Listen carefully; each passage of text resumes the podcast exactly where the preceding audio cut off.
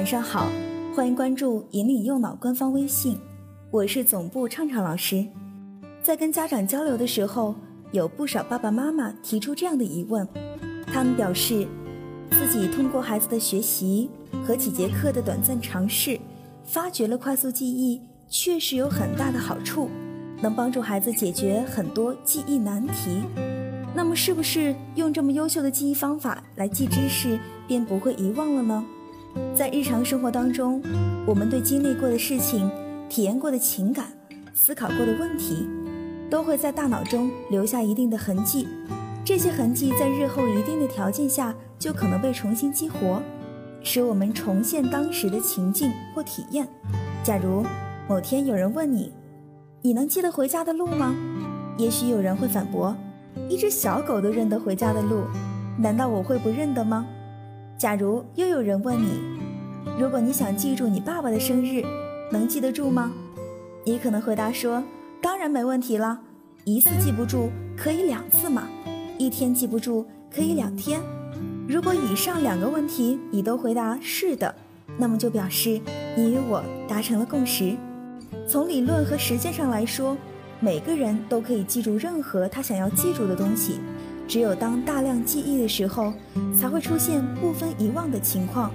记忆的对立面就是遗忘。在认识遗忘之前，我们应该先对记忆有个大致的了解。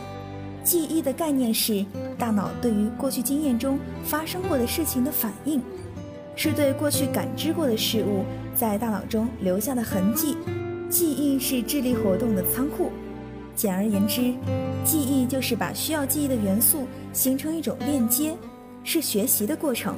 随着脑科学的发展，人们对记忆不断有着新的认识，对记忆分类也不断出现新的方法。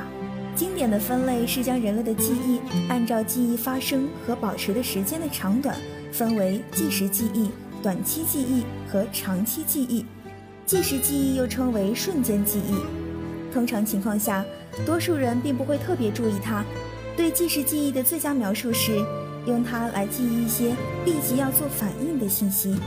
即时记忆经常被应用于我们的生活当中，比如，当你在通讯录上逐一打电话给自己的朋友时，每个电话号码的记忆只需要维持到接通为止；比如，读者在读书的时候，对每个字的记忆也只维持到能将下一个字的意思连贯起来为止。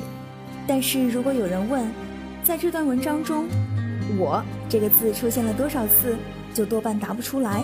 但是对上面这些字，读者必须记住一段时间，否则就不能了解他们所在的句子的总体意思。这种将信息维持到足以完成工作的时间，就是即时记忆的特性。或许我们会有这样的经历：走路时看到沿途的建筑物、风景，奔驰而过的汽车。穿梭的行人，可爱的小狗，听到各种不同的声音，这些都作为短时记忆进入脑海。只要不是特别引人注目的事情或事件，就会很快忘记。听见身后的汽车鸣笛便躲开，看见前面有水洼就绕着走，诸如此类的事情都没必要长时间记忆。因此，瞬间记忆在生活当中是不可忽视的。第二种记忆叫短期记忆。短期记忆是一个中转站，等待记忆的内容在这里可以被有意识的保存着，并为进入长时记忆做好准备。不过，短期记忆的容量是很有限的。有时候，我们为了能够将某些材料记住长达几个小时，譬如一份简单的报告、一部准备第二天演讲的稿子、一篇即将讨论的学习主题时，我们必须通过巩固程序。将即时记忆过渡到短期记忆的阶段，其实这就是我们在巩固进入大脑的东西，并让这部分信息的印象停留在脑海中超过三十秒的时间。这种记忆被人们称为短期记忆。第三种记忆叫做长期记忆。长期记忆与短期记忆有个最显著的差别，就是信息容量非常大，而且信息可以在这里被长期保存。长期记忆所保存的信息并不是一成不变的，也会随着时间的流逝而发生一定程度的变化。各种信息在长期记忆系统中的组织情况，决定了从长期记忆中寻找信息的难易程度。组合信息的技巧有很多，最重要的就是要有一个基本认识。组织信息远比取出信息时的工作重要。有时你会觉得很难记起一天或一周前所学的东西，主要的原因便是没有系统的把学到的知识加以组织，再输入记忆系统。假如你这么做了，记忆时就不会那么难了。总而言之，要增加自己的记忆力，首先要改善对信息的组织处理能力。以上就是关于记忆的三种分类。我们对记忆有所认识之后，就要继续回到遗忘这个主题上。到底记过的东西会不会遗忘呢？什么样的东西才会不遗忘呢？我们把对于实际过的事物不能回忆，则称为遗忘；如果既无法回忆又无法认知，则称为完全遗忘。也可以说，遗忘是指记忆的内容之间的链接淡化，甚至消失。导致你对某样东西再也不能回忆起来。遗忘也分为暂时性的遗忘与完全遗忘。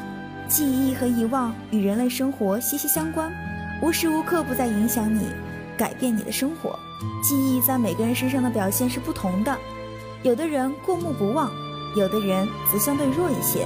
我们都会有这样的经历：如果一个东西多次出现在眼前，浮现在脑海，那么我们对它的印象就会更深刻一些。反之，就会自然遗忘。记忆和遗忘就如同自由和约束的关系一样，如果没有遗忘，便无所谓记忆了。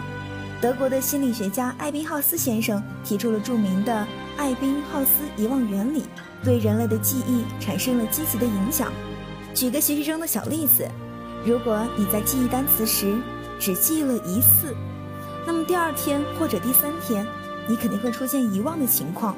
所以，想要记住一样东西，首先必须要反复的复习记忆，以达到牢记的状态。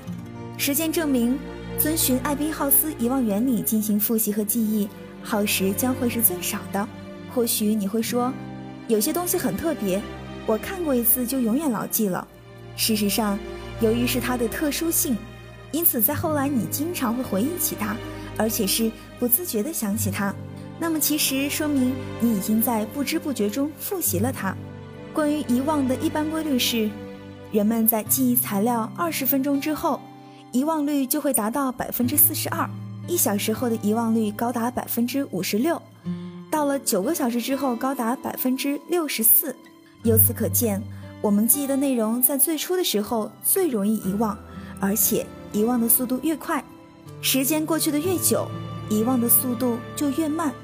掌握住这个规律，我们便可以在记忆过程中采取相应的对策，在遗忘内容之前适当的加以复习，在不同的时间复习需要记忆的内容，便会产生截然不同的记忆效果。如果是抢在遗忘的高峰之前复习记忆内容，那么会达到强化记忆、加深印象的效果；如果是在遗忘了以后复习，那么这就意味着要重新学习，导致浪费。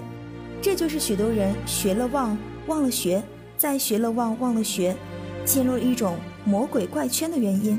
进入怪圈后，不断的遗忘成了恶性循环，所以就会产生害怕和厌恶学习的心理。那么具体，什么样的记忆才会减少遗忘呢？